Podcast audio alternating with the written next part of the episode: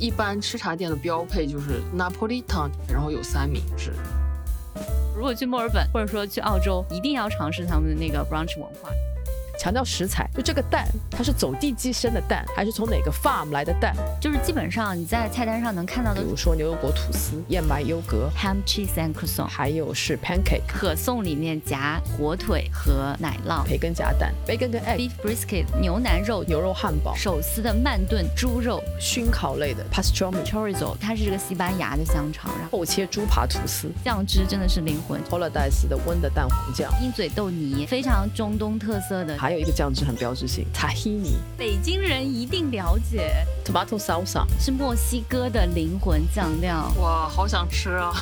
我其实还想说的是 bagel，这两年刮起了 bagel。为什么呢？什么时候开始的呀？这我也不知道怎么回事，大家都在吃贝果。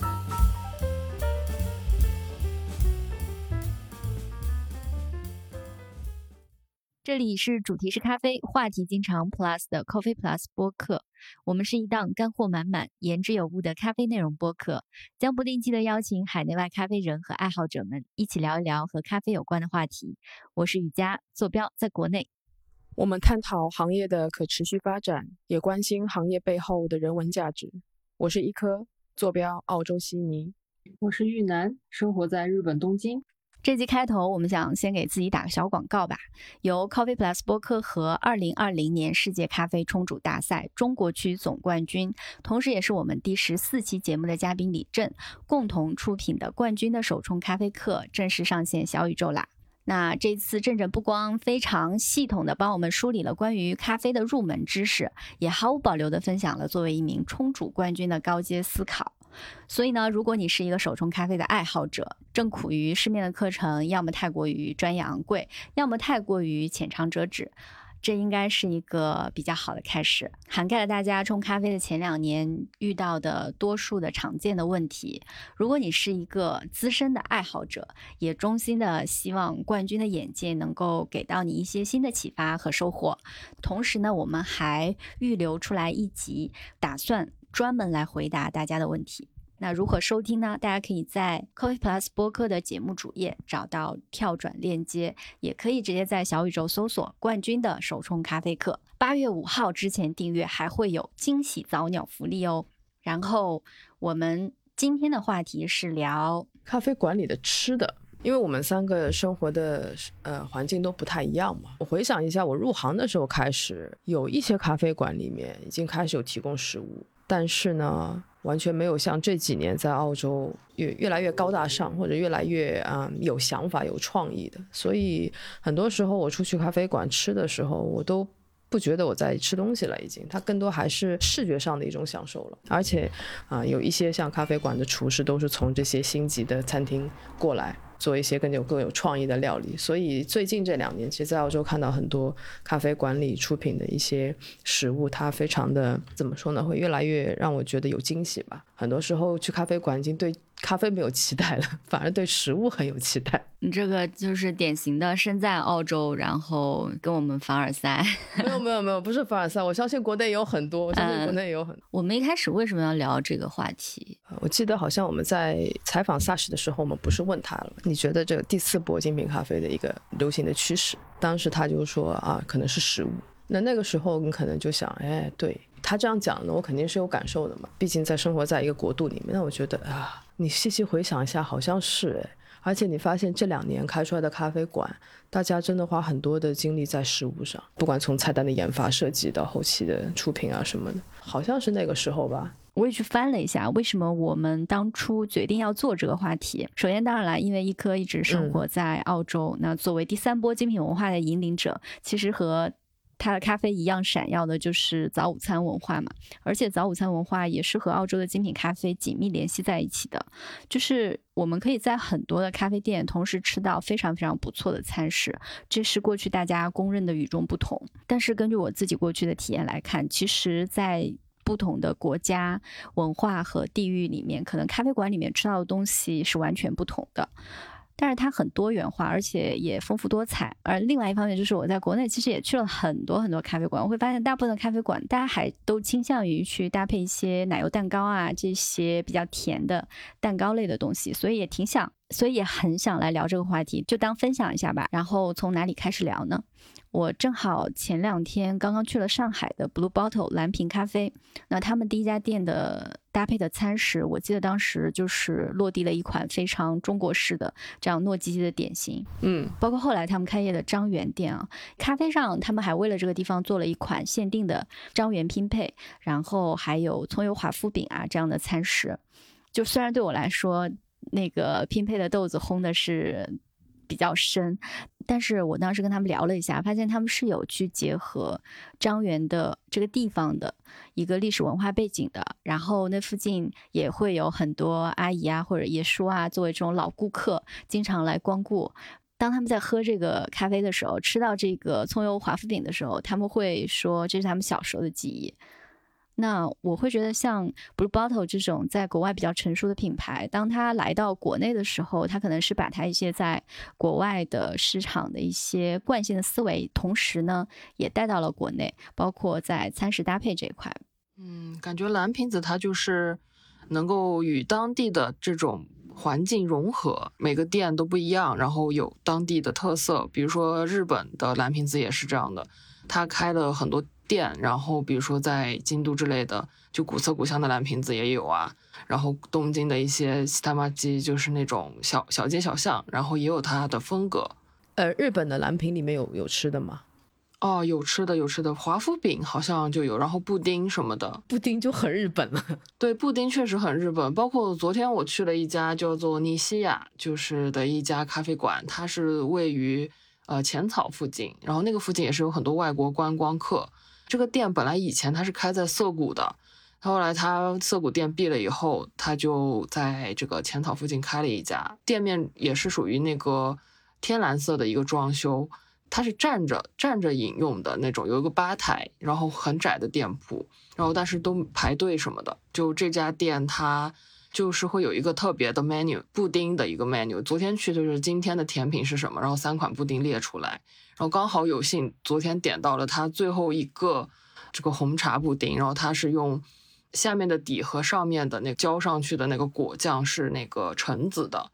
然后吃起来就非常新鲜的感觉，就是新鲜不是指它的这个像水果新鲜这个新鲜，而是说一种很全新的那种冲击感。怎么说？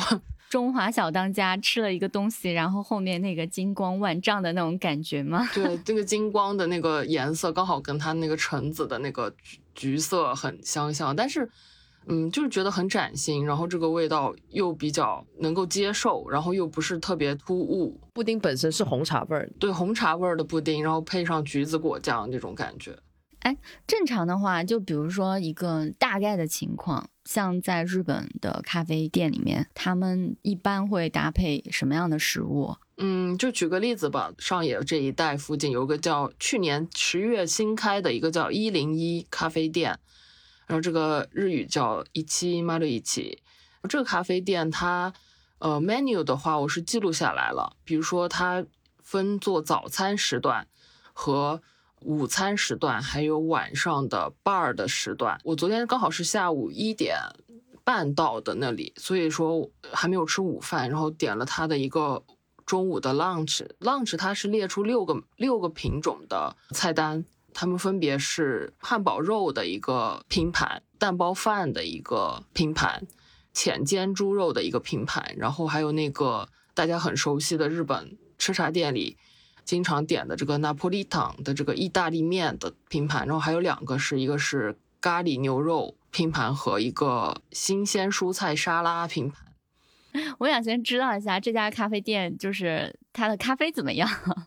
就是会是一家咖啡爱好者们喜欢喜欢去的店吗？还是更像是这种咖啡呀，就是提供餐食为主的，然后咖啡为辅的？哪一个是主，哪一个是次？这家店应该是呃，怎么说？它的咖啡应该是辅吧？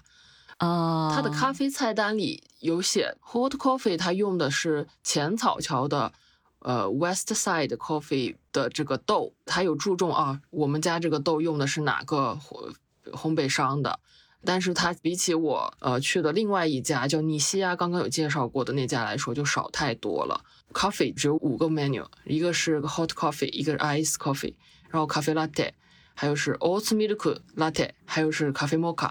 哦哦，字哦哦没有 coffee 啊，耶耶。你刚刚说那个拼盘是就上来一份，它有好几个菜在盘子里吗？还是什么？拼盘就是一个圆圆的大扁盘，然后上面放了一点沙拉，放了一点咸菜，放了一点饭，放了个煎鸡蛋。比如说汉堡肉拼盘，它就放了一块汉堡肉在上面。这不是中学时候的食堂吗？对，食堂很像食堂，因为它这家店开在一个呃新开的 hotel 的下面，然后就有很多外国观光客可能把它当做一个饭厅、食堂或者咖啡的这么一个使用方法。这家店你别看它就。很平常，但它因为很新，然后内内部装潢非常的有设计感，然后又加上它的课程是一些观光课，然后属于多元化。它不光是只有日本人在嘛，它的环境是比较 open 的那种感觉，然后外面都是窗子都是落地的。它虽然在一楼街边，但是就是很好找，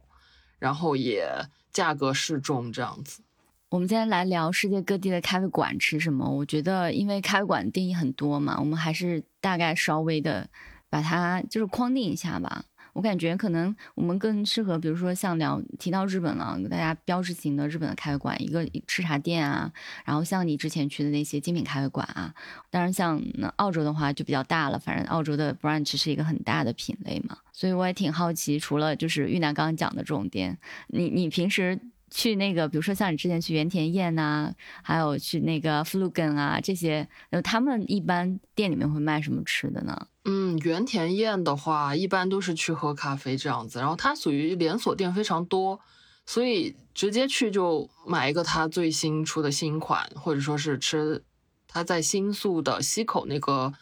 楼梯上会有一家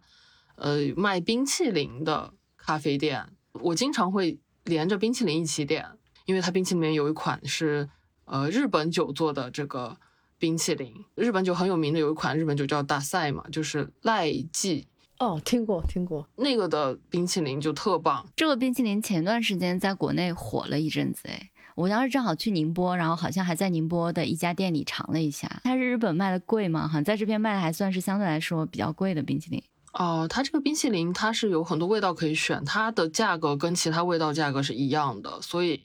没有说特别突出就要把它卖很贵，是 gelato 的，不是，就是它是罐装好的冰淇淋。哦，是罐装的。啊，可能在宁波是盒装，但是在这个原田燕他所开的这个就是有卖冰淇淋的这个咖啡店里，它是属于那种放在下面，也就就就是要要新鲜现做那种，然后放那里卖。哦。对，因为这前段时间网上火了一阵子，然后正好那一次去宁波，然后在那个咖啡馆里面，哎，发现他们家也有上，哎，就是像那个哈根达斯那种盒子装好的，然后放在冷柜里面卖。然后最近国内还有一个挺火的茅台冰淇淋。哦，那可能可能茅台会更好一点吧，味道我觉得。不是以前日本有很多吃茶店吗？刚刚你不是说的意大利面，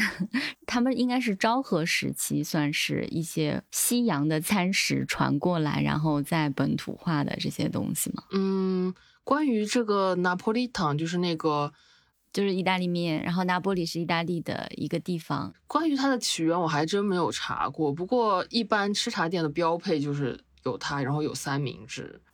啊，放国内就是早期的那个上岛啊的原型灵感缪斯，所以你去过的咖啡馆，要不就是只只享受比较高品质的咖啡，要不就是类似这种带便餐的，应该讲有点像商务餐类型的咖啡馆。嗯，可能我不是一个非常讲究的人，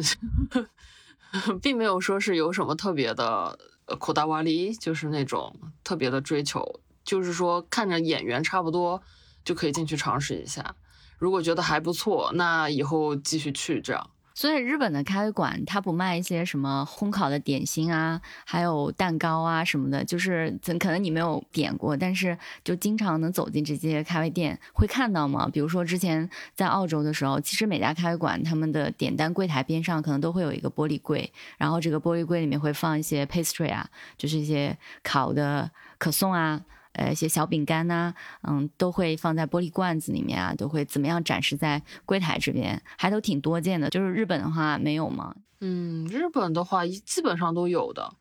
但是大家比如说经常去的星巴克，即使是客人不点，也会作为一种丰富自己菜单的一种方式去呈现给顾客吧。刚刚刚刚跟玉楠聊了几家店嘛，听下来就是每家店都不一样，就是我想卖什么是我的事儿，你你也别别来评论，就是只要顾客喜欢我就能卖。我觉得这个就跟我之前嗯、在澳洲，然后后来到北美，我看到的。是一样的，在那之前，我也是脑子里面，因为一直在国内生活，然后也会有一个有点像是定式思维的，我就觉得，哎，那个时候开的咖啡馆就一定要卖蛋糕，而且那时候国内的精品咖啡馆萌芽还比较早期嘛，很多店主他们都要靠卖一些点心啊、蛋糕啊，他才能把利润拉回来。所以呢，当时，哎，我到了澳洲之后就发现，哇。原来它可以不卖蛋糕，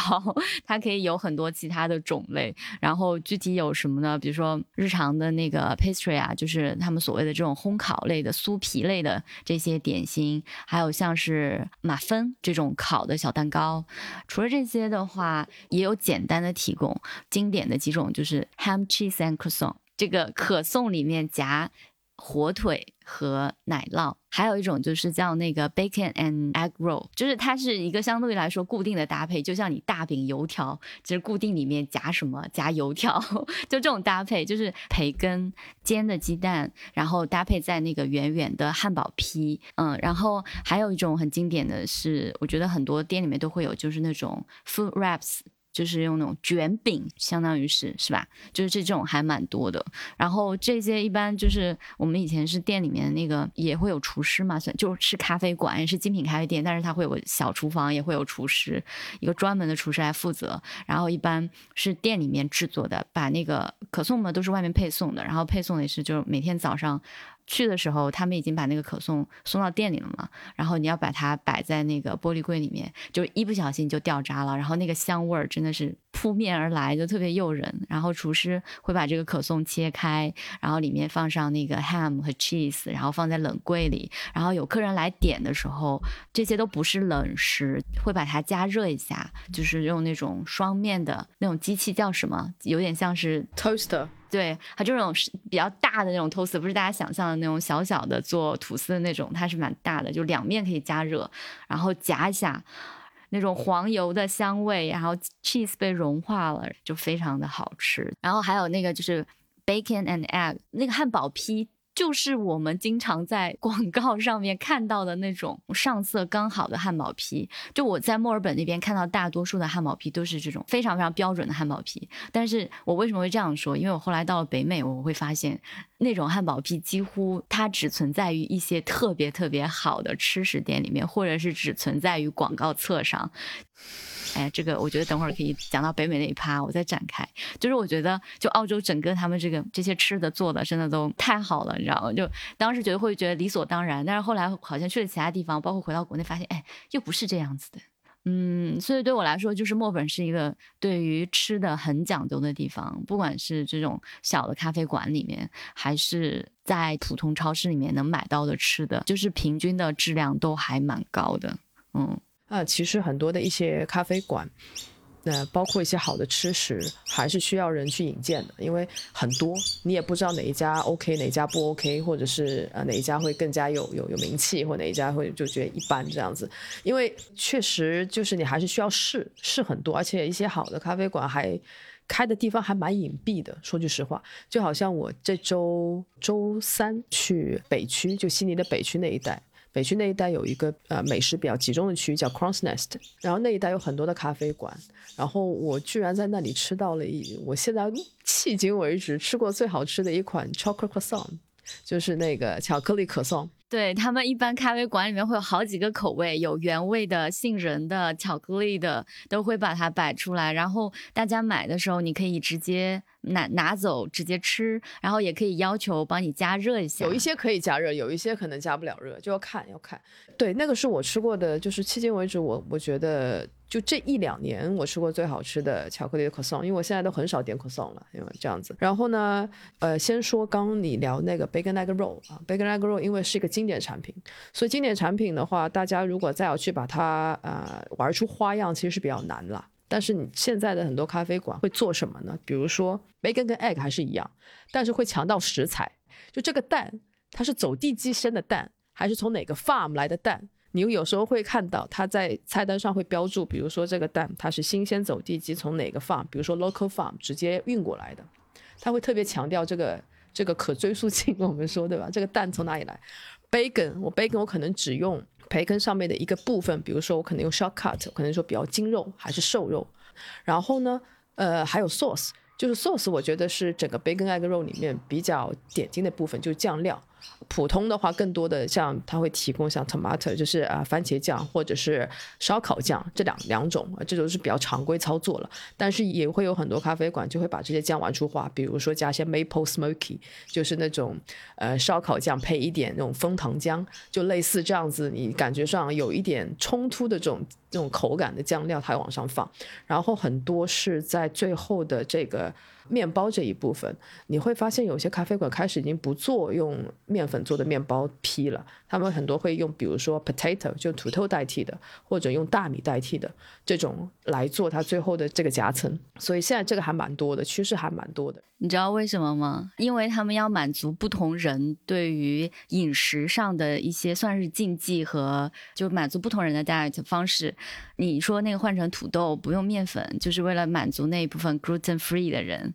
就是无麸质饮食的人。嗯，但是你知道现在反而变成一种趋势跟潮流了。这个这东西一开始只是为了满足小部分人，因为我记得我当时刚刚到墨尔本的时候，然后也就是随意进了一家店吧，我发现。哇塞，这个店它后面那个大大的菜单边上打出了一堆，就是可以满足不同人人群要求的。最常见的就是那个 vegan 啊，什么 vegetarian 啊，就是素食主义的。然后还有低脂的，然后还有刚刚你讲那种 gluten free 的，那它就会相应的替换掉一些相应的那个食材嘛。然后还有 low carb 的，我我当时就特别激动，因为我那个时候正好在这种。这些奇怪的饮食里面正在尝试，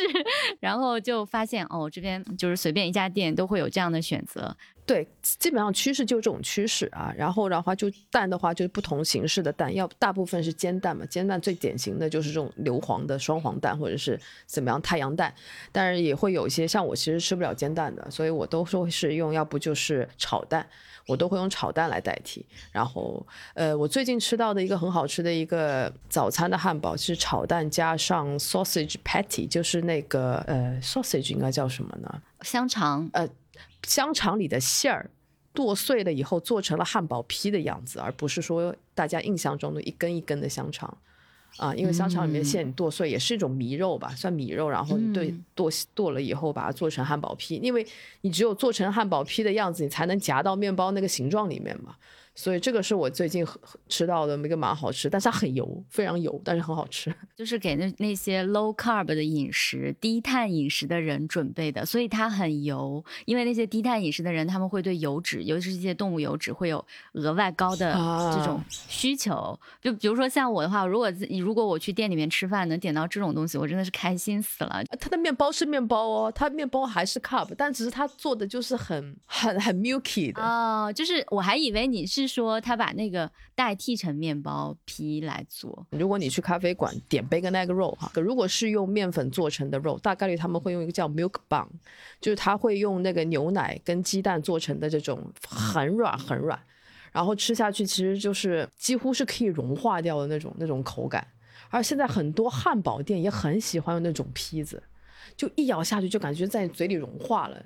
你明白，然后你就是，但是它的馅料呢又做的非常的扎实，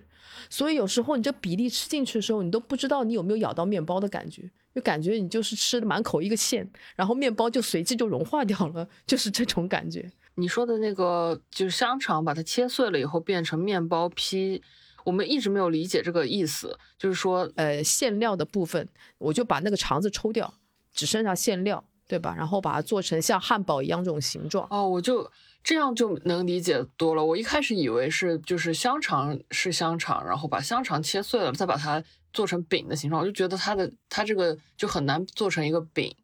对，哎，我不知道日本的麦当劳有没有卖这个，应该好像每家麦当劳都不太一样哦，早餐都一样，都一样。有没有那个 sausage egg 那个 muffin 啊？啊，有有，那个就是那个它那个 sausage 就是圆形的嘛。对我有印象，但是我感觉它那个麦当劳的 muffin。嗯，它那个肉的部分，它那个是是培根还是 sausage，一直有点分不清楚。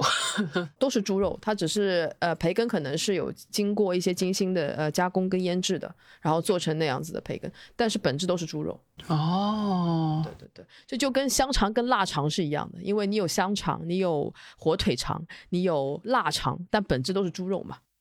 哎，有哎！之前在墨尔本的时候，我有发现我们店里面就是卖的那个 brunch 店，很多店里面都是这样的，就是同样的 sausage，它有好多种，有一种叫那个 chorizo 的，就是它是这个西班牙的香肠，对对对然后他们那边比较嗜辣嘛，就是相当于说我们国内也有很多香肠，比如说有四川的有名的香肠，就是辣味的，然后还有像江苏这边苏北那边，每年冬天他们也都会自己。灌香肠非常好吃，哦，苏北还灌香肠，有有哦很多地方都有，就是这个那个的话，可能除了江苏省很少会有人吃到，但是还有一个是什么？作为全国特产的，就是哈尔滨的红肠，那个的话是。因为和俄罗斯那边的工艺比较近，所以它可能是熏制这种有烟熏的味味道为主。还有一个最典型的广式的腊肠，广式跟苏式腊肠的这个区别就在于辣跟不辣嘛。没完全不一样，就是它它的做法应该也完全不一样，就是反正广式那边叫辣味的味道，还有一些甜甜的味道。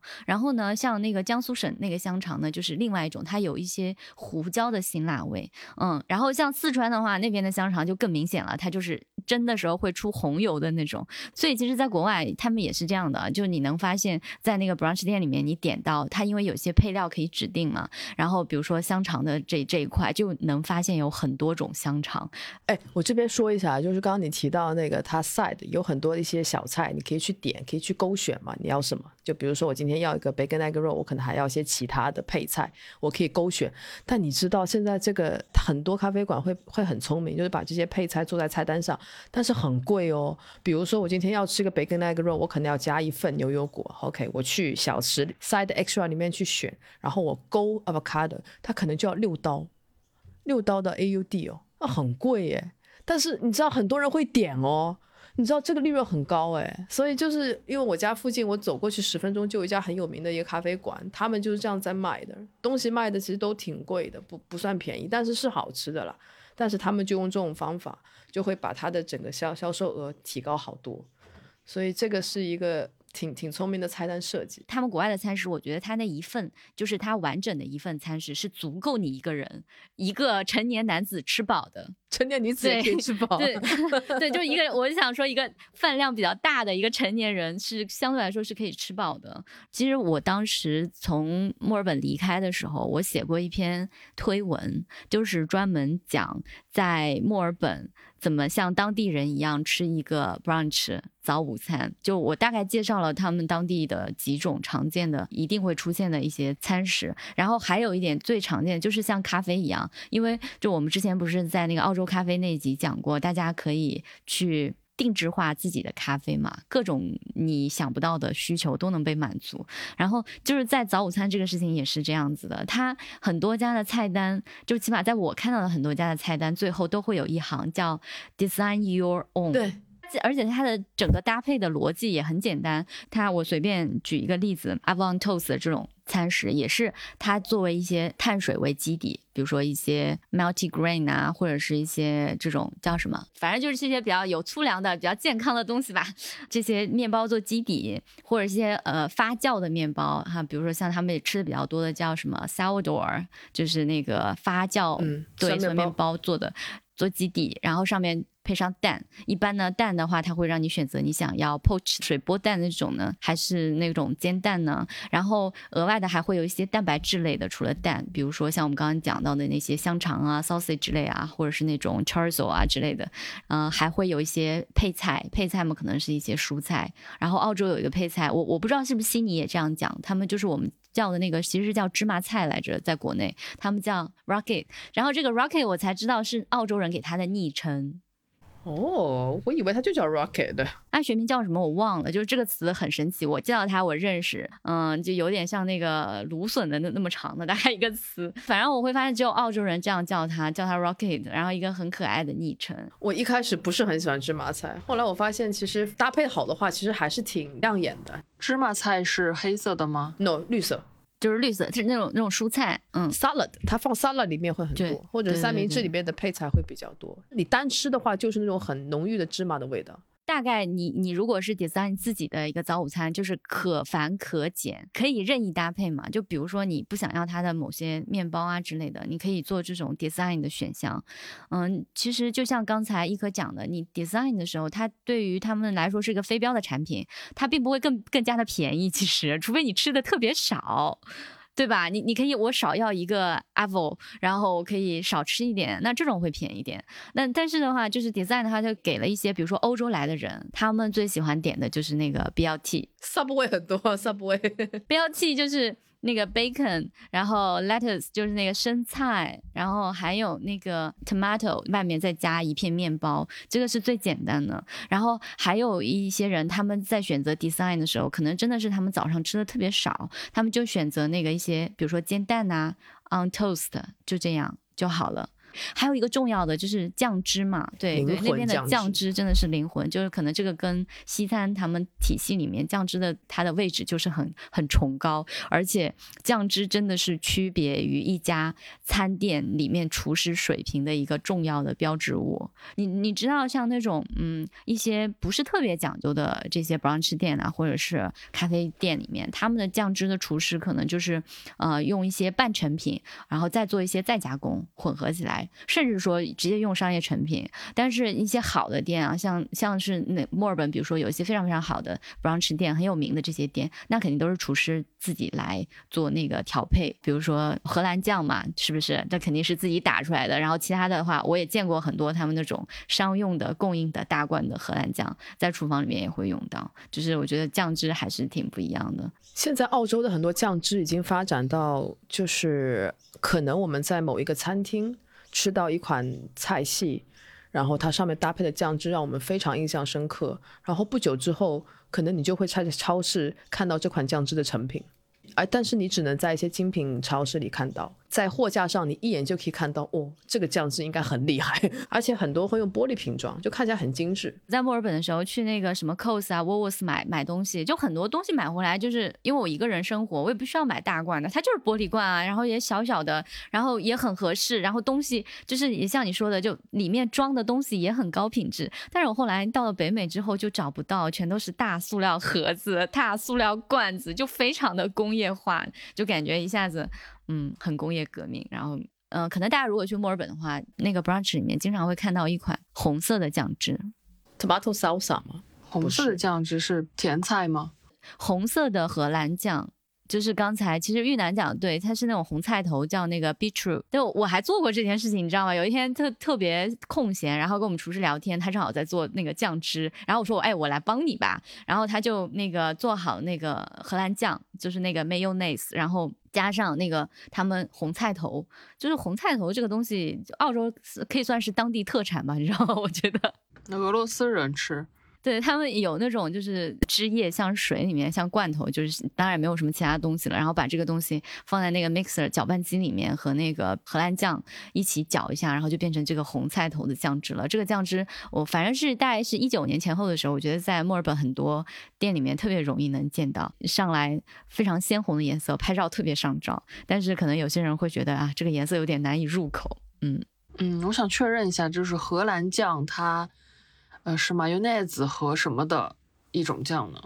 啊，它是蛋黄酱，其实就是美美乃滋是我们国内的翻译嘛。哎，一科，你们那边是不是很多客人就简称它很懒，就叫它 mayo 这样啊？mayo，它就是如果你自己做的话，因为我以前在家里面做过这个酱，就是你用植物油，比如说，然后还有蛋黄，然后柠檬汁，然后不停的搅打搅打搅打搅打，它就变成那个酱了。玉楠，您肯定知道的，因为日本用那个美乃滋，对，但是美乃滋是呃是凉的，但是 Holidays 它是温的，Holidays 出品是温的。那个有一个 brunch 大家肯定知道，那个就是班尼迪克蛋上面浇的最最经典的浇汁。班尼迪克蛋是什么呀？Benedict 就是那个水波蛋加上我们刚聊的那个 Holidays 的温的蛋黄哦明。白了。但是你知道吗？对于很多国内的小伙伴们的之于 brunch 的意义是 Benedict 是大家对于 brunch 入门概念的一个早午餐。我觉得这个可能跟美式文化的传播还是有关系的，因为这个 Benedict 就很非常的那个美国式的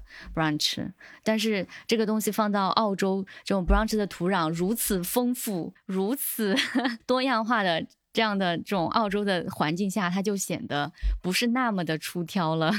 嗯，你们有吃过绿色的那种小的 tomato 吗？就是小番茄，绿色绿色小番茄。有，最近在国内还买到了呢。我我那天去了一家沙拉大坝，就是吃那个沙拉的一个店里，然后他说他是来自于纽约的一个品牌，然后它里面也是有就有这个绿色的小番茄和红色的小番茄。我是第一次见绿色的小番茄，所以点了，但是吃起来没有什么特别的。感觉，但他们家的那个 dressing 就是那个酱汁，然后是有日本风味的，就比如说是像五梅，五梅就是梅梅子的那种酱汁，然后还有那个果波，也是一种野菜吧，就是硬硬的，然后特别特别有粗纤维那种感觉，哦，还有那个大蒜和味增的这种姜味儿的。对，这都是日本的风格，但是当然，它就是还有他自己研发的一个什么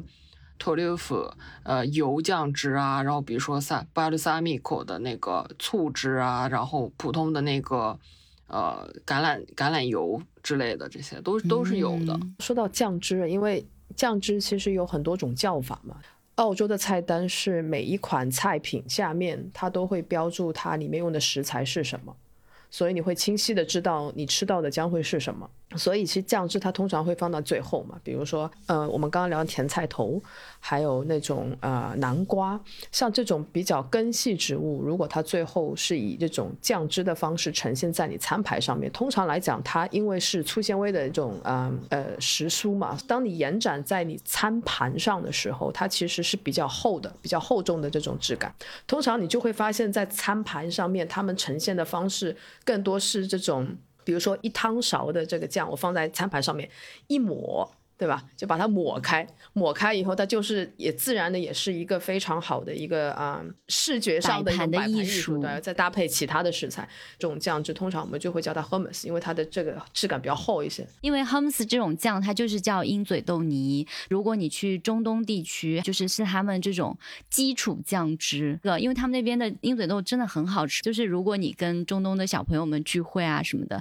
大家可能就用一些生食的，比如说胡萝卜啊什么。什么的直接会蘸这个 hummus，就是那种天然的鹰嘴豆的香气，配上那种橄榄油的香气，然后再蘸一些轻食的一些蔬菜吧，算是这样，比如像黄瓜、胡萝卜这种啊，已经就就很清淡，然后也适合他们很就是在外面野餐的时候这样吃。嗯，但是那个鹰嘴豆泥确实就是他们用的非常多，而且鹰鹰嘴豆泥的话，尤其是在中东菜里面必有。因为我之前在加拿大嘛，所以它就有很多中东的移民，比如像黎巴嫩呐、贝鲁特那边都会有很多。我有一些同学，而且我我们以前学校的那个呃食堂里面就有专门的这种中东的叫皮塔饼，类似于就是那个饼是热好的，然后肉什么的都是现烤的，然后他把这个肉切下来，然后基础的底酱肯定是那个 hummus。然后这个 hummus 的做法的话，其实也分的非常的细，就不同的中东，比如说他们的后裔流派在世界各地都会衍生出各种不同的做法，甚至于比如说在英国他是这个做法，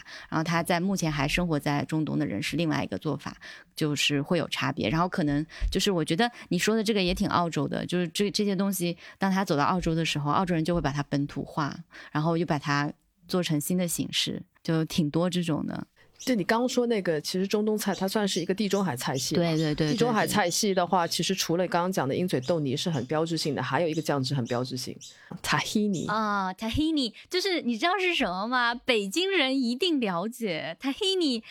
就是麻酱。呃，但是它是跟中国不一样，但中国是烤完芝麻的后的芝麻酱，但是塔希尼是生芝麻酱，对不对？嗯，好像颜色就是具体会有一点差别，但是因为我记得之前有看过一些书，就是因为北京也有当时很多穆斯林的后裔嘛，所以像它的一些很著名的饮食文化都会有一些影响，比如现在北京最知名的东来顺，东来顺的创始人就是穆斯林啊。塔希尼的话，就是你可能其他地区的小伙伴不知道，它跟那个我们普通买到芝麻酱的差别就是它特别的浓稠。稠。比如说像你在北京买到的麻酱也是，你不能直接吃，你可能要加一些液体的东西去把它稍微稀释一下，然后才能有流动性。对，就是对对对，这个 tahini 和那个 hummus，对。瑜伽刚刚讲到就是很多中东菜系嘛，我我们刚刚也说，其实它算是一个地中海菜系的一个代表吧。然后其实，在澳洲的很多的咖啡馆里，地中海菜系也是他们这家咖啡馆的一个特色。地中海特色菜会有很多 garlic，会有很多的呃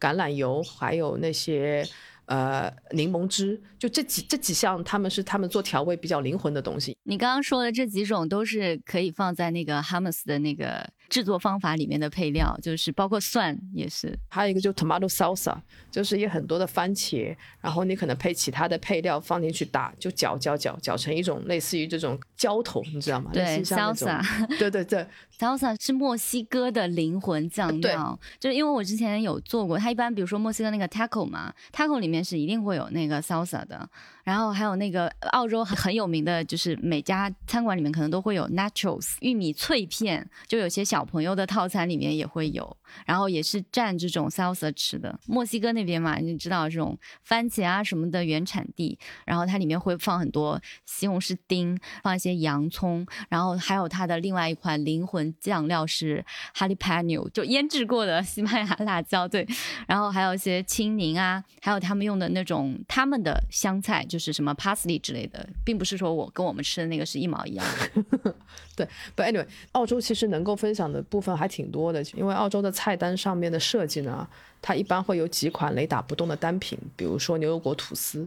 比如说像 muesli，就是燕麦优格。还有是 pancake，就是松饼，这些都是它零打不动的一些单品。可能还会有一些 French toast，就是法式吐司，但其实跟松饼也是差不多的意思。就大概这几款单品是在咖啡馆里大概率你去一家店都能够找到的单品。那这些的话，其实食材本身大家所用的材料都是大差不差，更多的可能最后出品的时候的一些酱汁跟一些辅佐的一些啊其他的配菜上可能会有一些差异。但这些其实你去一家店大概率是不太会踩雷的，但是他可能也不会给你特别惊艳的一个感觉。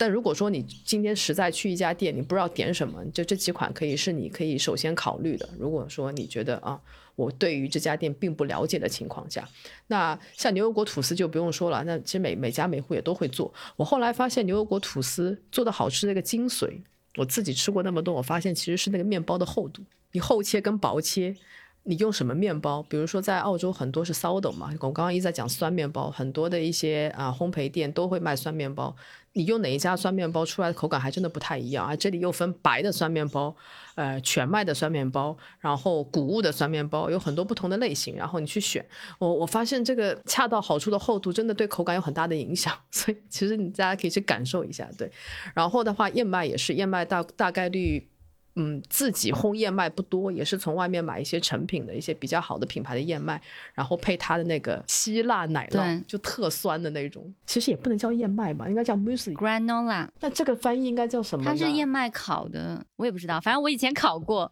它里面会有一些燕麦、坚果，还会放一些红糖，然后一起烤。烤完了之后呢，就可以把它装在罐子里，然后你吃的时候舀一勺这样子。对，除了讲那种希腊酸奶，其实在国内还现在会有，但是没有特别多。但是你你放一下你喜欢的酸奶也可以，也蛮好吃的。嗯，那 pancake 的话也是一样，pancake 其实在那个日本也很多。我发现很多的咖啡馆也好，或者是轻食店，他们也会做，像那种 souffle pancake，呃，在日本就很流行。就会蓬起来的那种苏芙蕾 pancake，那个是苏芙梨，是已经日本人把它做的更加精致，口感更好了。哎，他们有时候除了那个 pancake，还会用那个 hot cake，也也会叫。超市会买那种日本的 hot cake 的 flour，就配好的这个面粉，差不多。嗯，有是有，从来不会买。其实它里面就是加了一些小苏打什么的，就是一些发泡的，就帮你配好了一些粉类嘛，然后你回来。加一些蛋就可以了。呃，我想这边就是再补充两点，叫澳洲的一些咖啡馆的吃食。一个就是它会有一些特殊食材的运用，比如说六七月的时候刚好是个黑松露季，然后那个时候很多的餐馆啊、咖啡馆就会拿黑松露来作为他们店的一款主打产品，因为它只有那个期间它才会有。你黑松露用到地方，大概率我们能想到就是配蛋，对吧？就炒蛋上面我最后给你刷两片黑松露。还有一家店，它是做甜品的，它做甜品的话，它是做黑松露拿破仑千层，就最后的话在上面会点缀一片黑松露，然后一个千层给你，然后去搭配一下，这种口感更丰富一些。然后还有像松露和牛三明治，在一些日式的咖啡馆里会找到，不多，但是你要去找。意大利面就经典了。最后那出品的时候，cheese 加黑松露也会有。哦，还有一个我看到很有趣的那家咖啡馆，它是一个菜品叫 hot cake with fried chicken, truffle whipped butter, fresh truffle and truffle infused maple syrup。吃到全世界各地，所以它每一个小的一个啊、呃食材里面都搭配了一个 truffle 进去，所以出来就是一个 truffle 的盛宴吧，在你味蕾里面。所以这个其实六七月的时候可以期待一下，因为这种特殊食材季。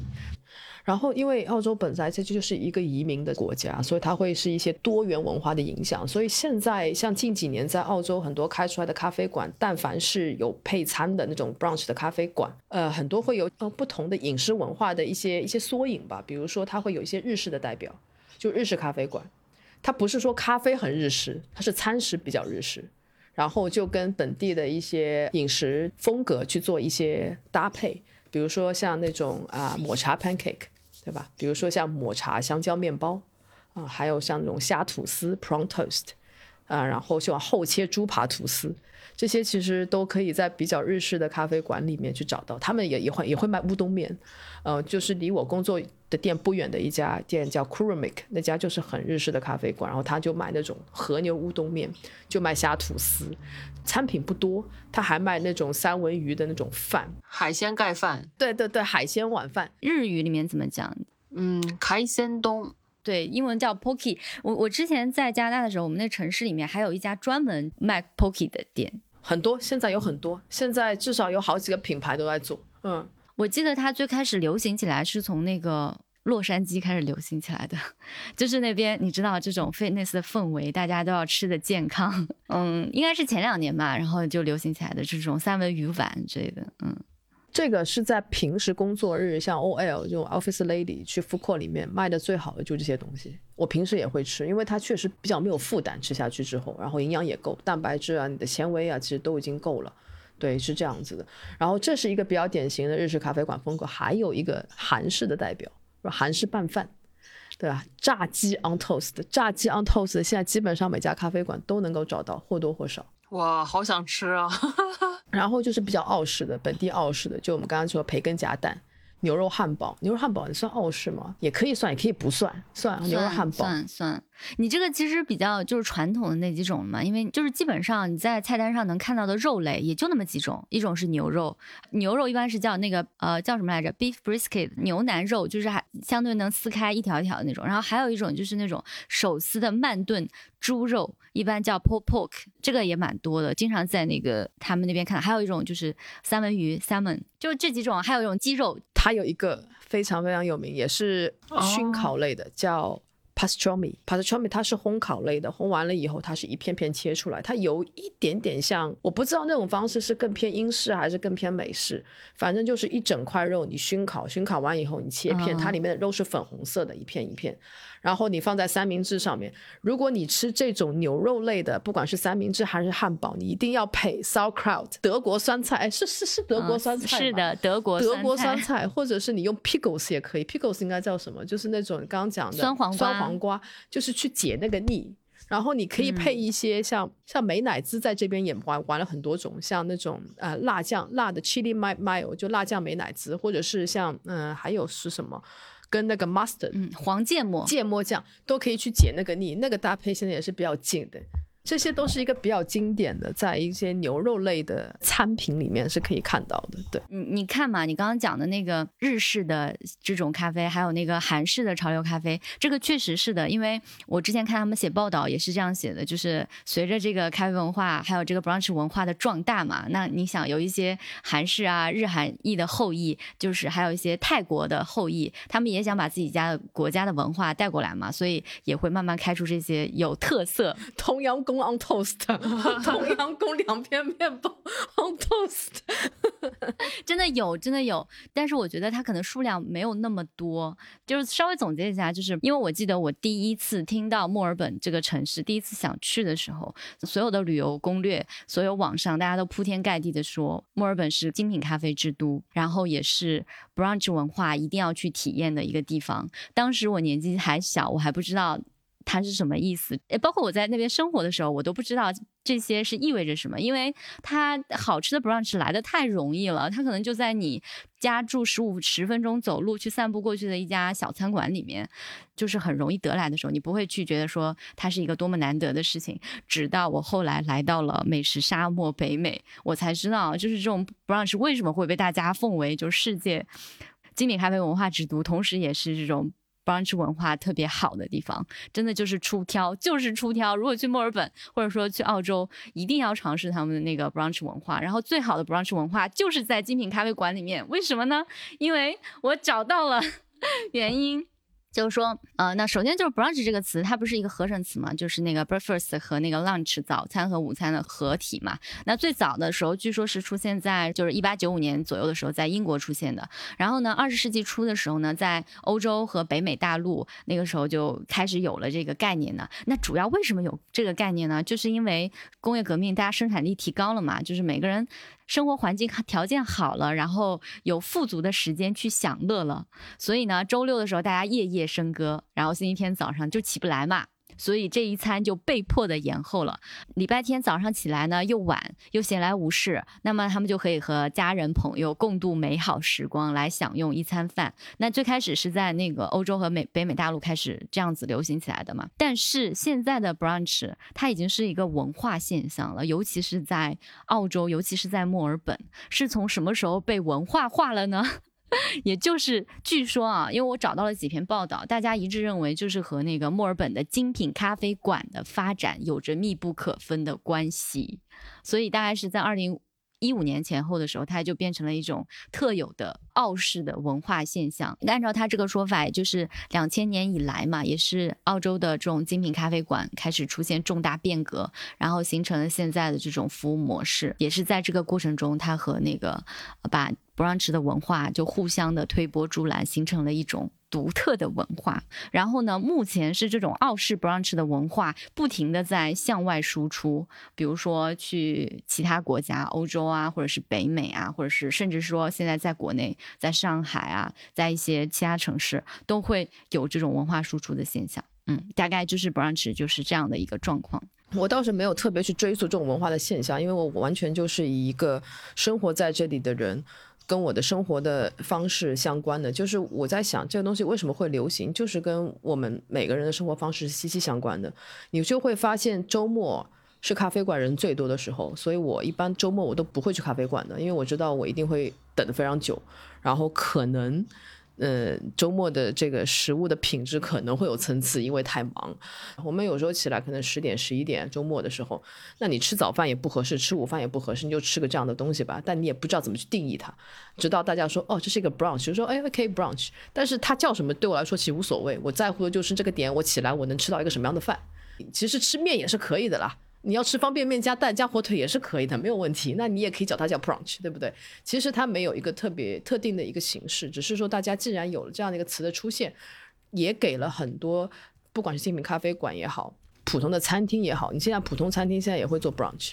它主要还是想要说给大家在这个时段这样的一个选择。嗯，但是在我的观察下，我会有其他的看法，就是因为你提到周末嘛，就是现在其实你在墨尔本，你不可能说它 brunch 只在。周末供应的，它是每天都供应的，但周末是最忙的，也就周末去的人是最多的。就这个习惯，如果被衍生了完了以后，很多人会在平时的时候也去，那也很正常。也有很多 freelancer 或者也有很多一些自由职业者，他们可能周末很忙，那平时的工作日就他们的周末呀。就是我为什么会这样说呢？因为我后来在加拿大，然后我们那个城市里面的 brunch，他们有很多就只在周末供应哦，所以这个就是差别。我觉得是说，呃，为什么现在墨尔本它真的已经是一种文化现象了？就是可能没错，最开始 brunch 是自然而然的，就是在一个历史条件下，大家生活好了，然后周末夜夜笙歌之后就产生了，然后它是变成一个周末休闲的文化。包括你像我最开始接触 brunch 这个概念的时候，可能是在国内受到一些北美流行文化的影响。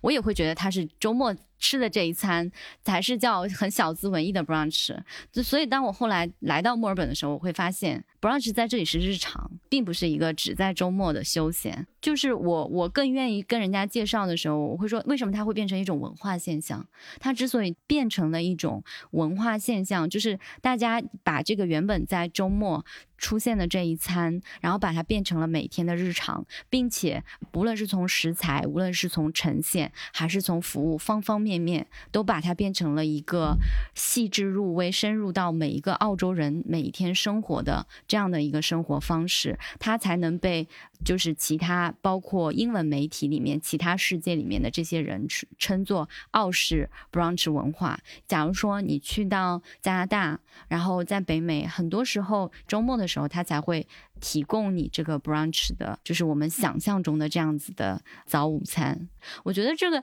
区别就好像是当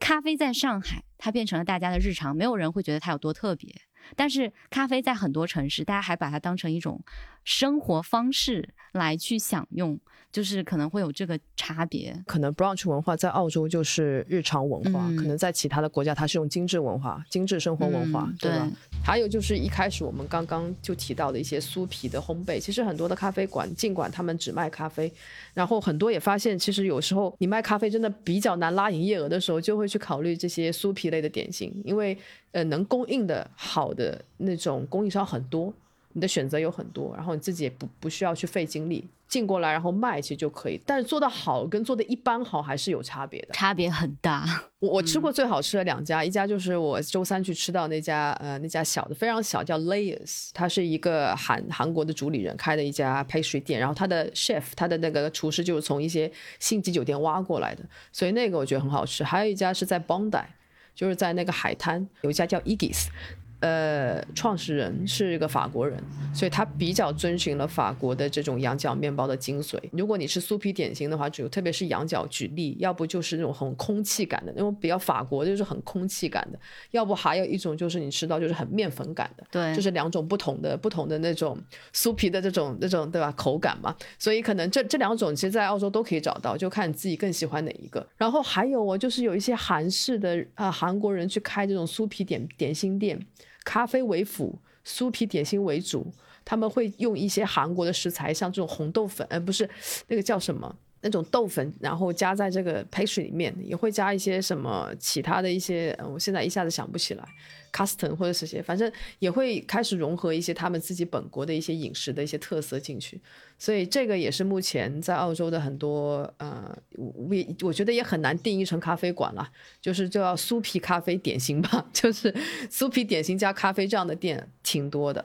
对，所以大家也会趋之若鹜的去打卡，也蛮多的。就你刚才说的那两种，一种是空气感的，一种是面粉感的，其实。我的味觉啊，尝起来我是会更接受那种空气感的，因为我会觉得说那种空气感的，他们大部分的黄油都是用的黄油，真正的 butter 做的。然后那种面粉感的，其实很多它软塌塌的，然后很多它的黄油用的都是那种马其林，就是人造黄油 margarine，对。人造黄油就是它的，我对人造黄油的那个味道，我就特别特别特别不喜欢。对对，我觉得，呃，真正的酥皮点心，它最最起码的，就对我来说，它的底线是你起码要用黄油。你酥皮做的没有做到那么就是空气感没有关系，起码要用黄油来做。就所以说，这种黄油做的酥皮点心，我跟你讲，我在加拿大的超市里面就。挺难找到的，就很多，就真的是加拿大普通的这种西人超市里面卖的，都是这种 margarine 做的酥皮点心，我还挺意外的。反而在加拿大之前在那个 Costco 有这种卖。冷冻面团的，然后它就是黄油做的，非常的划算。然后之前我们朋友们一起出去小木屋度假玩，我们就带了一箱，买了一箱那个走。然后早上用那个，因为他们每家都有大烤箱嘛，烤箱烤一下，然后自己夹点那个 ham，就我们刚才讲那个澳洲经典的吃法 ham cheese。哇，在热的那种吃，真的是我所有的朋友，就其实我的朋友，对我当时去的朋友，他们都非常的中国味，但是他们很喜欢，非常喜欢，就是我觉得是一个人见人爱的早餐，一定要试一下。然后还有就是刚才我们讲那个讲了这么多澳洲的早餐，其实我还想补充的一点就是，我只是觉得我们吃到好吃的 brunch，好的食材的几率更大，但是也不代表说没有粗制滥造的店，肯定还是有的嘛。毕竟一个市场，我其实也吃到过很多啊、你能明显的吃到它的酱，商业的酱汁就是那种大桶的，比如说就拿那个 pancake 为例吧，有一种特别经典的做法是在那个 pancake 松饼或者华夫饼上面加冰淇淋。对不对？哎那那种很不好的店，它除了加这种冰淇淋，都是成品冰淇淋，就是超市里面卖的巨便宜一大桶的那种冰淇淋的味道。然后呢，它上面还会撒那个巧克力酱，巧克力酱都是带可可脂的，就是味道非常的塑料，所以也是会有啦。就只是我会觉得它好喝的咖啡 brunch 的店密度出现的概率真的是非常非常大。对，它算是一个澳洲饮食文化的标志了。就是想到澳洲，你可能就是第一想到就是 brunch，其他反而想不到，因为什么菜系也都有，你反而没有一个代表的东西，那可能 brunch 就是一个代表了。对。墨尔本它也许是精品咖啡的一个 icon，但是从食物到整体来讲，其实澳洲的每一个城市，不管是博斯、悉尼、阿德莱德，或者是像啊、布里斯班，甚至是黄金海岸，现在都有非常多很出色、出挑的咖啡馆。只是大家需要花点时间去去这些地方，然后你才知道。但是呃，怎么说呢？可能大家就是对墨尔本会比较青睐，因为可能它的呃各方面给大家的感受会更更好一些吧，会觉得。但是其实真的没有太大的差别。我也有踩雷过墨尔本不好吃的或者不好喝的，也也也有的。But anyway，我觉得这个很难吧？我觉得我因为也很少去其他国家体验不同的这样的 brunch 文化，所以我也很难去感受说哦，究竟澳洲的这个东西是有多出挑。所以我觉得可能澳洲，我觉得它做的好的地方就是它比较在意就地取材。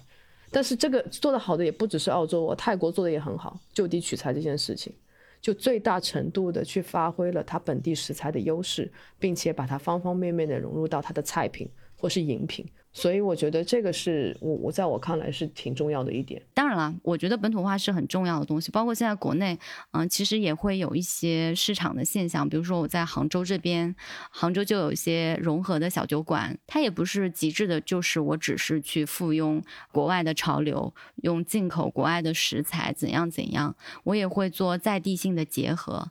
澳洲的话，它的 brunch 是已经形成一个一种文化现象了，然后是一个不得不聊的东西。但是呢，我后来到了北美，虽然我发现在北美没有找到像澳洲这么讲究食材，每家对食材的追求这么极致的这样子的一个整体的氛围，但是还是它也有本土化的东西。我不是去咖啡馆嘛，没有吃早饭，自然的想说，那我就点点吃的吧。而且是一家还不错的这种咖啡馆，也算是精品咖啡这种范畴的吧。然后我发现，诶，哦，没有什么吃的，然后最后可能也没有这种我们刚刚讲的这种 ham cheese croissant 啊，或者是 bacon egg roll 啊什么的都没有。然后我就发现一个好像可以算是相对来说比较量不那么大，然后又适合我吃的，就叫那个 breakfast sandwich，就是叫早餐三明治。我就想这会是什么东西呢？它上来的时候，他们也是默认就是会帮你加热一下。上来的早餐三明治就是 bacon 加鸡蛋，然后加一片 cheese，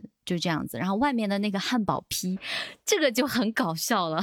外面的那个汉堡皮完全就不是像我们刚刚讲的，我在澳洲经常看到的那种肉的那种汉堡皮，它的汉堡皮是那种我们在麦当劳经常买的那个早餐。国内小伙伴肯定都知道，就是早餐三明治卖的那些什么麦吉士啊、麦满分啊，外面的那层麻的麻粉粉，就是那那一层。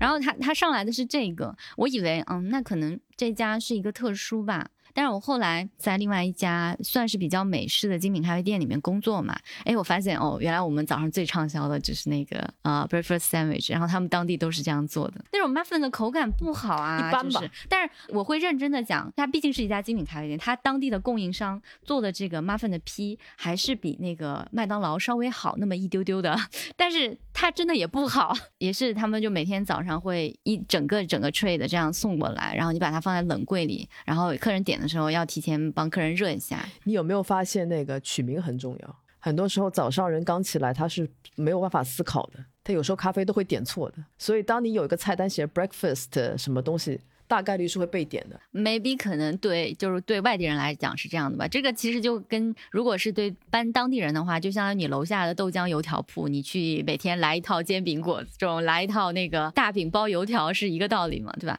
然后那个后来就是我我会发现哦，原来我们当地很多都是做这种 breakfast sandwich 的，然后啊、还有更好一点的，稍微好那么一再好一丢丢，比较讲究对食材这种更讲究一点的咖啡店里面，它会有一个面包。Toast 的帮你做也很简单，非常简单，就是它那种切片面包，然后它烤一下，呃，当然它烤的时候会上面加黄油，然后把它烤化，这样就很焦香酥脆嘛。然后在上面放一些蛋呐、或者是生菜啊、tomato 啊，就是这种，嗯，就很简单。然后这个是就是后来我我为什么在呃渥太华生活的时候如此想念墨尔本的 brunch，就是确实我我真的很难找到像墨尔本这样子的。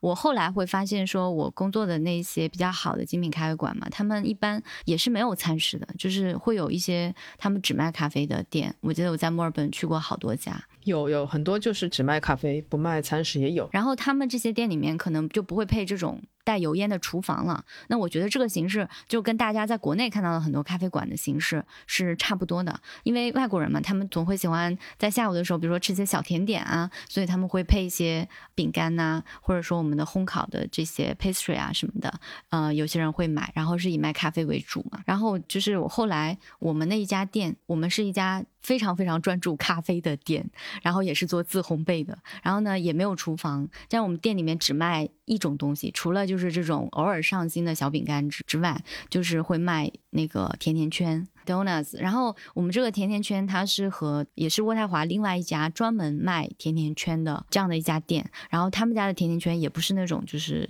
超市里面买的那种死甜的那种工业化的这种的甜甜圈，就是也是比较注重原料，然后用心做的，就做的又好看又好吃，所以他们是这种相当于说合作嘛，然后每天配送过来，我们就只有一个柜台，然后就只卖甜甜圈，但是大部分客人来还是只喝咖啡，只是下午的时候会有些过来买甜甜圈，包括有些小朋友会来买，嗯，然后我其实还想说的是 bagel。你们知道最近国内这两年刮起了 bagel 风为什么呢？什么时候开始的呀？就我也不知道怎么回事，就我发现我回来这两年大家都在吃贝果，而且首先，首先，首先，你你们自己喜欢吃贝狗吗？就是那种像贝壳形状的那种小蛋糕吗？贝贝果贝果贝果是什么？就百吉饼，日本很很多就百吉饼这样，也是中间有个洞，有点像甜甜圈，但是它是面包，诶，你一定见过。哦，就是有点像甜甜圈的面包。但是它是咸的，就是它是没没呃是那种没有味道或者是咸味儿的，也有甜的，也有甜，但比较少。碱水我没有怎么吃过这个东西。就是这两年，反正国内特别流行贝果吧。比如说现在有很多这种烘焙店嘛，一些面包店嘛，他们其实都做的还挺不错的，他们也用很好的面粉，东西做的好吃也好看吧。但是我会发现现在国内很多贝果，就大家印象里面的贝果都是那种嗯日韩系的贝果。什么叫日韩系的贝果？我不我不理解。世界上有三种贝果，OK，有纽约式贝果，然后蒙特利尔式贝果，还有一种就是日韩系的这种类型的贝果。如果你在国内买贝果的话，肯定大家都知道，就是你买到的贝果都是那种整形整得非常好，那个面包圆滚滚的，就是非常的均匀，看上去也很好看。基本上现在国内很多做的都是这种日韩系贝果，它是先在日本和韩国那边流行起来，然后可能再经过港澳啊传到国内的。哎，那我想问，就是比如说像蒙特利尔买贝果的话，你是直接就买贝果这样啃了，还是就他们在帮你把那个面包切一半，再加一些馅料进去？cream cheese 一定要配 cream cheese 配 bagel，这是最经典的搭配。然后我当时吃了一口，哇，真的是太好吃了啊！是这样子的，就是蒙特利尔是那个加拿大，它是一个非常非常不一样的城市，它是以讲法语为主的。你一走到蒙特利尔，就感觉整个。城市和城市街道，还有整个生活方式，还有吃食，包括咖啡馆，都繁荣了起来，包括它的艺术文化气息也繁荣了起来，就是这样的一个城市。就我刚刚不是讲世界杯果，我把它分为三种，一种是纽约式杯果，一种是蒙特利尔式杯果，还有一种是日韩式的杯果嘛。我当时去蒙特利尔，我找一些旅游攻略啊什么的，我会发现所有人都在讲蒙特利尔的杯果。而且蒙特利尔开车到纽约也挺近的，跨越国境线大概就四四个多小时，好像是。所以有很多纽约人他们会去。那贝果就是对于纽约人来讲，也是一个这个城市里面很标志性的。就纽约人对于贝果，可能就像我们小时候吃的这种大饼油条的这种感情吧，就是他们每个人必吃的。所以所有人都。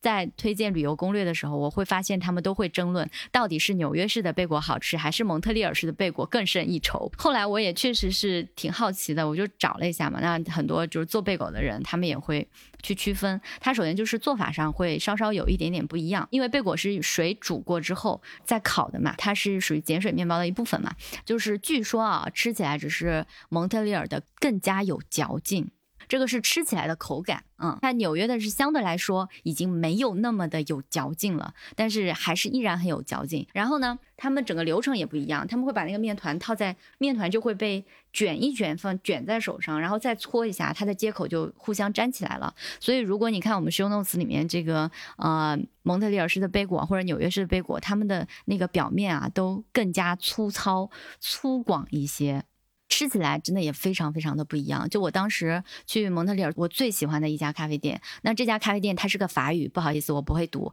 那这里可能到时候剪的时候可以加一个机器的声音。Cafe Myriad，它的主理人是二零零九年的加拿大，当时也是国内的一个咖啡师大赛的冠军。然后呢，我去喝咖啡的时候，我太饿了，然后我就想，那我就问一下有什么吃的吧。结果没想到他说我们有 bagel，然后我就想，哎，那就正好在这边也尝一下他们的 bagel。呃，他说那要加热吗？我说要要的。然后他就把 bagel 中间切了一下，加热了一下，问我你要涂什么酱？就是有几种那种涂抹式的酱可以选嘛。他们有黄油啊，还有那个草莓酱啊这些。但是最最最最最经典的 bagel 一定要搭配 cream cheese，就是大家常见的那种卡夫的奶油奶酪。哇，涂上去简直是 快乐源泉。其实我当时去蒙特利尔，蒙特利尔它有两家很老的，就是从一九五几年就开始。开的老店了，而且这两家店非常厉害，他们是二十四小时营业的。在国外，我二十四小时营业的店，你知道多么的难得。这两家店都很老，一家叫 Via Tour，好像还有一家叫 Fairmont。它贝果这种食物，它是犹太人的食物。就是最早的时候是波兰人的食物，然后当时不是我们大家都知道的这种犹太人被迫害嘛，然后很多犹太人他们就去美国躲避灾难，然后当时就大量的犹太移民涌进了纽约还有芝加哥这样的地方，然后就在。呃，美国这个地方就犹太人嘛，自己把他们的食物带到了这里，然后发扬光大。然后当时另外一波犹太人呢，他们辗转来到了蒙特利尔，在蒙特利尔这个地方也也把 这个食物发扬光大。然后呢，刚才就是为什么说有日韩系的 bagel，因为据说是当时 bagel 的制作在美国商业化了之后，然后由美国的一家公司叫 Bagel K 这样的一家商业公司，就超市里面可能现在还能买到他们家的牌子，他们把。这家公司把 bagel 引到了日本，然后在日本也流行了起来。当 bagel 被引进到日韩，那我觉得可能是我们就东亚人做什么都想要精细一点，觉得它的口感太过硬啦，或者是怎么样啦，然后就把它做了一些小小的改良，就变成我们现在国内大部分人看到的 bagel 的样子，圆滚滚的，然后长得也好看了很多，但是它的嚼劲也丧失了很多。对，可能因为我牙口不好，所以 bagel 一直以来都不是我会优先选择的这样的一个食物。但因为最近我非常迷一家店的 bagel，叫 Small Talk Coffee Shop，然后他们做 bagel 我觉得很好吃，主要是因为它夹的东西好吃。就早餐 breakfast bagel，它有那个炒的鸡蛋，然后它加的 tomato，最主要它的那个酱好好吃，所以那个我喜欢。就整个搭配口感我觉得很好，但它也不是像你刚刚所描述到的。